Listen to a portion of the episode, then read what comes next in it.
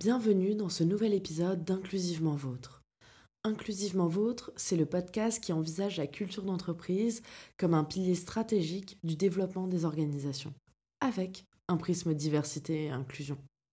Je m'appelle Laura Driancourt et je suis l'hôte de ce podcast créé et produit par Projet Adelphité, l'agence de conseil et stratégie en diversité et inclusion qui propose une approche multidimensionnelle pour mettre ce sujet au cœur de la performance des organisations.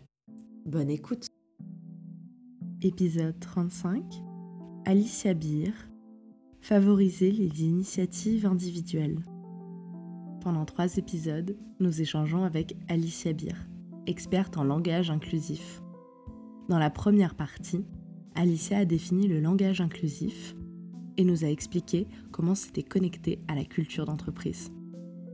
Dans cette deuxième partie, Alicia nous présente l'histoire des évolutions de la langue française et de la démarche derrière le langage inclusif. Nous abordons aussi les bonnes pratiques pour favoriser l'apparition d'initiatives individuelles dans une entreprise, ainsi que l'engagement du leadership dans les politiques diversité et inclusion. Sur la partie que tu disais, oui, c'est pas en changeant quelques mots euh, que ça va changer profondément les choses. L'argument historique est là aussi en disant il y a des grammairiens misogynes qui ont fait changer le langage pour, euh, bah, par exemple, la règle du masculin l'emporte sur le féminin, c'est une règle qui a été inventée, qui n'a pas du tout été forgée par l'usage, au contraire, à utiliser les accords de proximité et de majorité. Donc le, le principe du masculin l'emporte sur le féminin a été complètement inventé par des grammairiens misogynes qui considéraient que en ajoutant cette règle et en utilisant cette règle, cela représenterait la supériorité des hommes sur les femmes. Et du coup, et pareil, le genre de certains mots a changé, comme par exemple le mot honneur. Donc c'est un mot masculin maintenant, mais à la base c'est un mot féminin.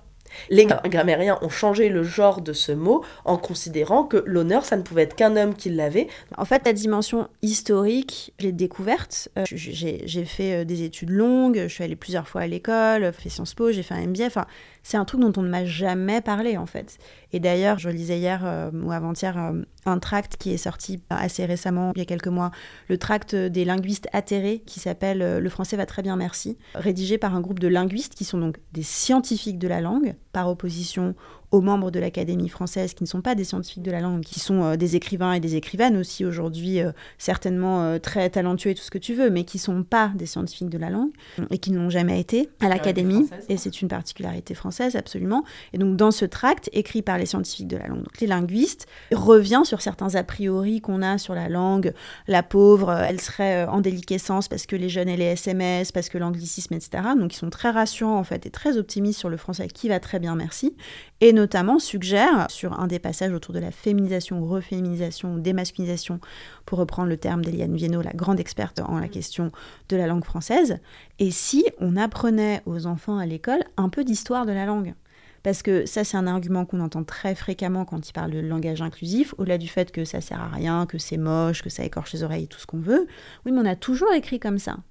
Et donc ça, il faut aussi le déconstruire, comme toutes les histoires en réalité, qu'on apprend à revoir par un prisme féministe ou militant, ou peu importe comme tu l'appelles, en tout cas, se dire que l'histoire, elle a été écrite par des gens qui sont essentiellement des hommes, et donc il est temps de la réécrire différemment aussi pour rééquilibrer et nuancer en fait le propos apporté. Bah, la langue, c'est la, la, même chose. On est complètement aveugle parce qu'on l'a jamais appris. Ça serait hyper intéressant. Moi, j'ai des enfants, j'ai trois garçons, hein, donc ils sont un peu biberonnés au langage inclusif. Euh, mais ce serait aussi intéressant de se dire, bah non, il faut réapprendre que le français n'a pas toujours été comme ça, que le français parlé au Moyen Âge était moins sexiste que celui que l'on parle aujourd'hui, qu'il y a eu, comme tu le dis exactement et très bien, euh, il y a eu une démarche idéologique au fait de masculiniser la langue française qui se basait sur une pensée complètement misogyne. Et encore une fois, lisez Eliane Viennot, elle est passionnante. Écoutez-la en podcast si vous n'avez pas le temps de, ou l'envie de lire. Et ça, aujourd'hui, quand tu dis ça en fait à des gens, il se passe un truc sur leur visage. Moi, j'adore quand je fais des formations et que je vois les gens qui font ah Bon, bah non, en fait, on disait philosophesse, on disait libraresse, on disait autrice, il y a des siècles et des siècles, on disait peintresse, on disait tous ces mots. Et, et ça, c'est une vraie épiphanie pour les gens de se dire Ah bon, en fait, on nous aurait menti. C'est l'histoire de la langue et comme toutes les histoires, elle a besoin d'être euh, revue régulièrement et revisitée avec les connaissances scientifiques les plus récentes aussi et avec une approche euh, féministe. Je rajouterais sur euh, Eliane, je crois que c'est elle qui a écrit La France, les femmes et le pouvoir en quatre tomes qui sont très intéressants. Et si vous voulez une approche plus accessible et en un tome, il y a le livre de Titu Lecoq, Les Grandes Oubliées, ces femmes que l'histoire a effacées et qui est passionnant, qui remonte de la préhistoire à nos jours sur bah, comment l'histoire a effacé les femmes et ce mouvement. Et il y a une partie sur euh, justement sur la langue qui est très intéressante. Trop bien.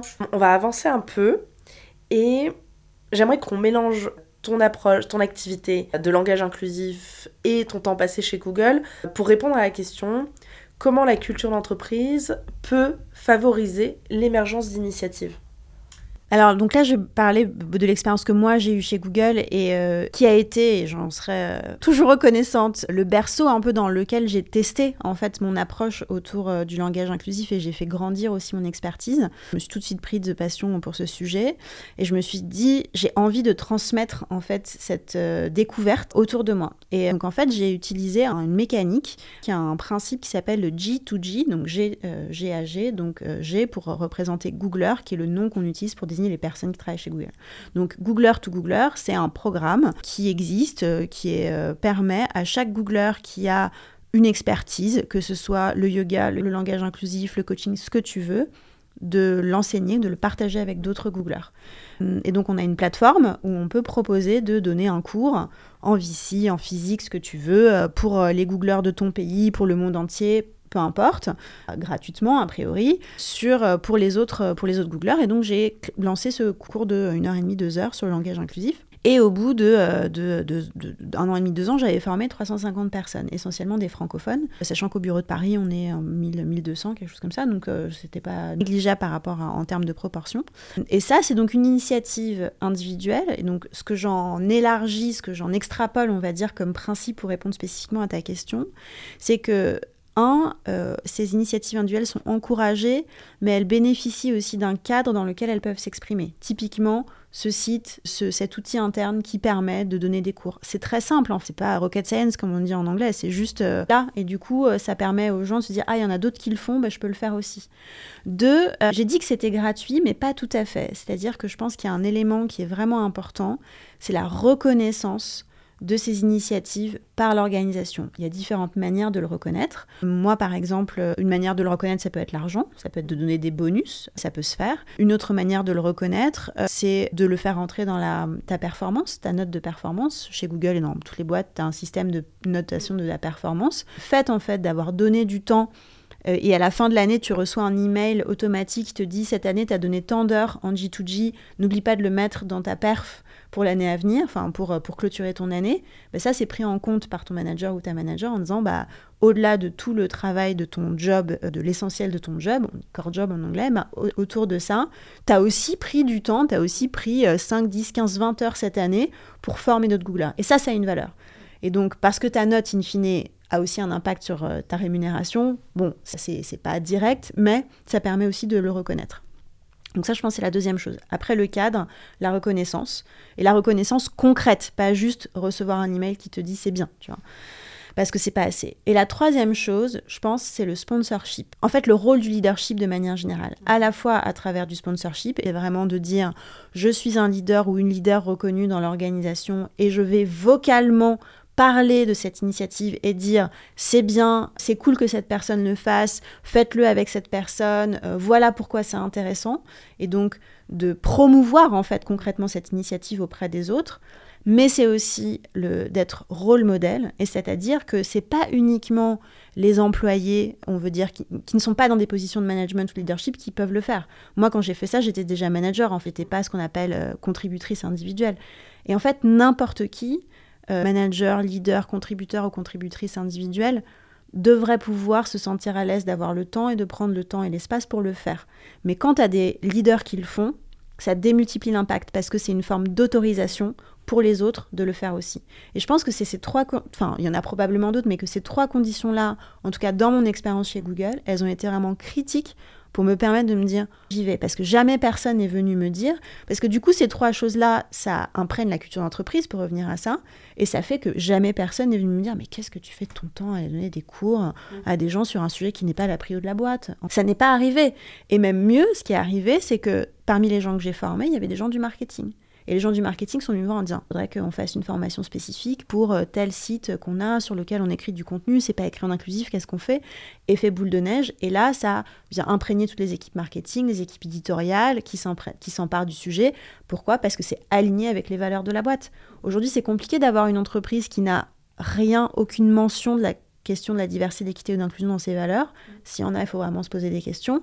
Mais du coup, à partir du moment où elle existe, c'est difficile de dire bah non le langage inclusif ça peut pas être en fait aligné avec nos valeurs. Bah ça l'est forcément. Ou alors euh, je ne sais pas quelles sont tes valeurs et pourquoi je travaille dans cette boîte.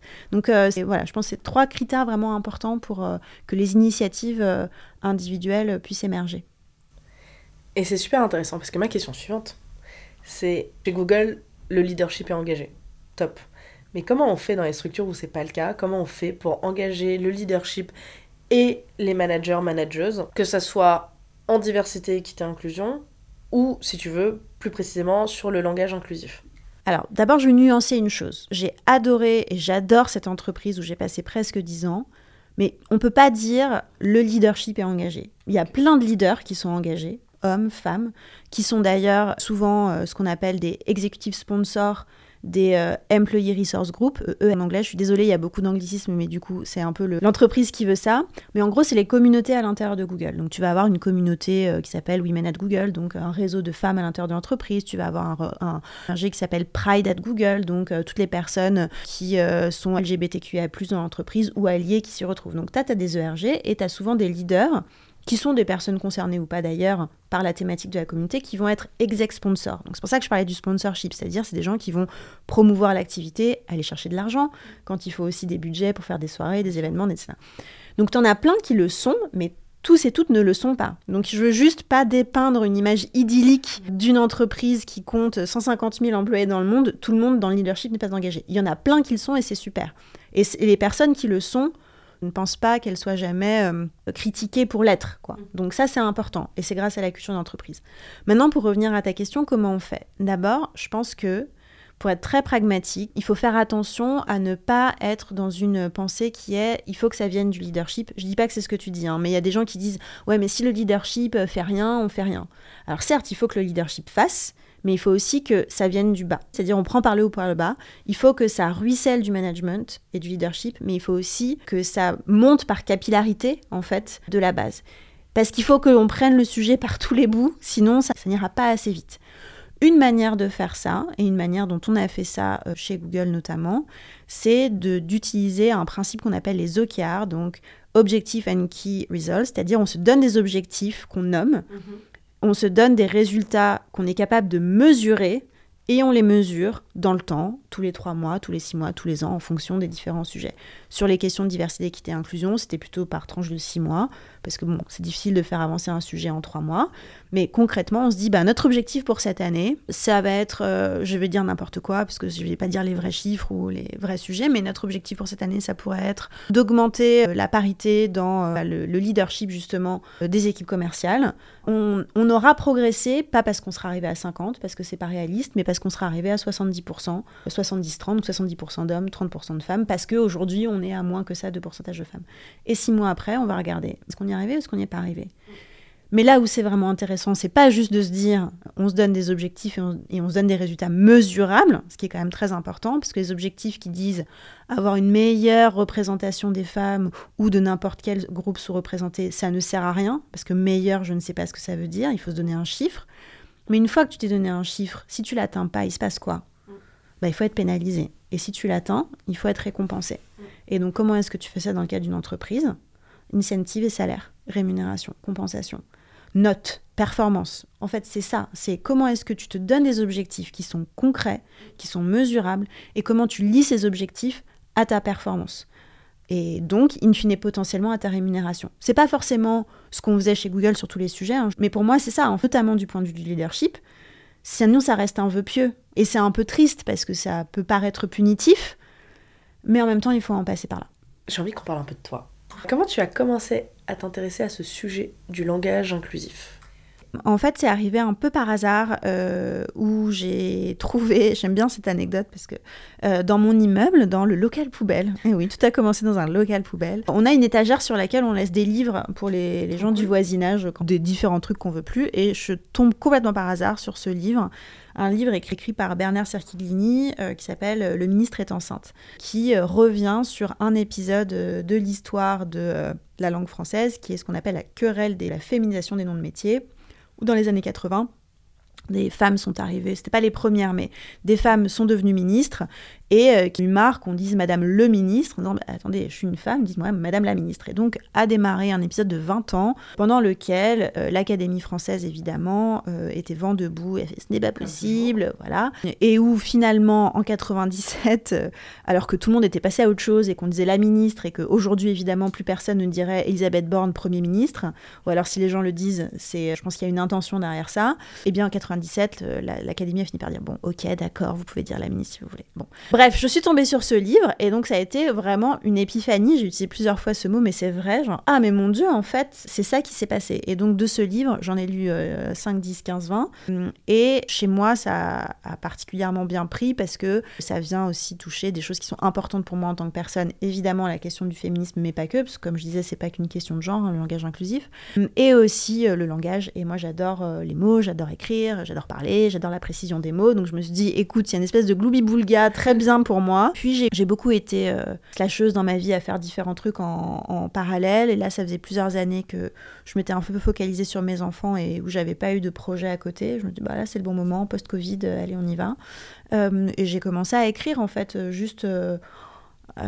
des articles pour faire ma propre expertise en fait, puisque c'est la meilleure manière d'apprendre, c'est d'enseigner aux autres. Donc j'ai commencé à écrire des trucs, j'ai fait cette formation dont j'ai parlé chez Google, ça a pris. Et avec le temps, j'ai euh, changé, j'ai affiné, on va dire, un peu mon approche, qui était très langage inclusif de manière générale au début, c'est normal, je découvrais le sujet. Et progressivement, ce qui euh, m'a intéressé plus, et là où je pense aussi, j'ai un endroit sur lequel euh, je peux m'exprimer parce qu'il n'y a pas beaucoup de contenu qui existe, c'est la question de la communication inclusive et de la publicité inclusive, de l'utilisation du langage inclusif en publicité, plus exactement. Et donc depuis euh, plusieurs mois, donc euh, ce projet que j'ai créé, cette activité que j'ai créée, pivote un peu et va vraiment sur la question euh, de la formation des professionnels de la communication, de l'accompagnement et du conseil des professionnels de la communication, parce que ma conviction, c'est qu'on a besoin que dans l'espace public, on soit plus souvent exposé à du langage inclusif. Et l'espace public, il est composé de quoi Beaucoup de publicité. Je pense qu'il y a une responsabilité particulière de toute boîte qui fait de la publicité, et que c'est pas forcément que les grosses corps, c'est n'importe quelle entreprise qui fait de la com interne, externe, euh, la mairie de Paris, les institutionnels, la peu importe. Aussi euh, les médias et le monde de la culture à euh, s'assurer d'utiliser un langage inclusif. Donc ma, j'allais dire croisade, mais c'est pas non plus le mot qui va bien, c'est un peu trop religieux, mais les combats c'est un peu trop agressif, mais euh, ma mission à moi c'est de faire ça, c'est euh, d'aller toquer à la porte de toutes les agences, de tous les annonceurs, donc toutes les entreprises qui font de la pub et dire est-ce que vous avez pris le temps de réfléchir aux mots que vous employez dans votre pub? Parce que tu pourrais partir du principe que évidemment la pub, les métiers de la conception-rédaction, c'est ça au quotidien, c'est réfléchir aux mots. Mais en fait, les agences de pub sont comme tout le reste de la société, composées de personnes pas toujours diverses pour le coup, euh, et pas toujours euh, éveillées à ces questions, pas toujours éduquées sur ces questions. Donc il y a un gros travail à faire pour leur faire prendre conscience à la fois du problème qui existe, mais surtout de la solution qui est à disposition et comme je disais, qui est là tout le temps partout, gratuite, donc très rentable. Et donc c'est ça mon axe aujourd'hui, c'est euh, la publicité. Il y a un slogan que j'aime beaucoup Savoir, c'est pouvoir. Mais aussi, le savoir, c'est le pouvoir. Il me revient toujours à l'esprit quand je parle d'histoire des femmes et des personnes minorisées. Connaître l'histoire de la langue, savoir l'histoire de sa masculinisation, c'est comprendre que ce n'est pas l'usage. Et donc c'est pouvoir lutter pour réinclure les femmes et les minorités via le langage. La semaine prochaine, dans la troisième et dernière partie de notre échange, Alicia nous présente sa méthode pour intégrer le langage inclusif chez ses clients. Nous espérons que cet épisode vous a plu. Vous pouvez nous retrouver sur toutes les plateformes d'écoute, mais aussi sur le site www.projet-du-milieu ainsi que sur la page LinkedIn et Instagram de Projet Adelphité. Tous vos likes, partages, commentaires sur toutes les plateformes d'écoute, ainsi que vos 5 étoiles sur Apple Podcast soutiennent notre travail. À très bientôt pour un nouvel épisode d'Inclusivement Vôtre.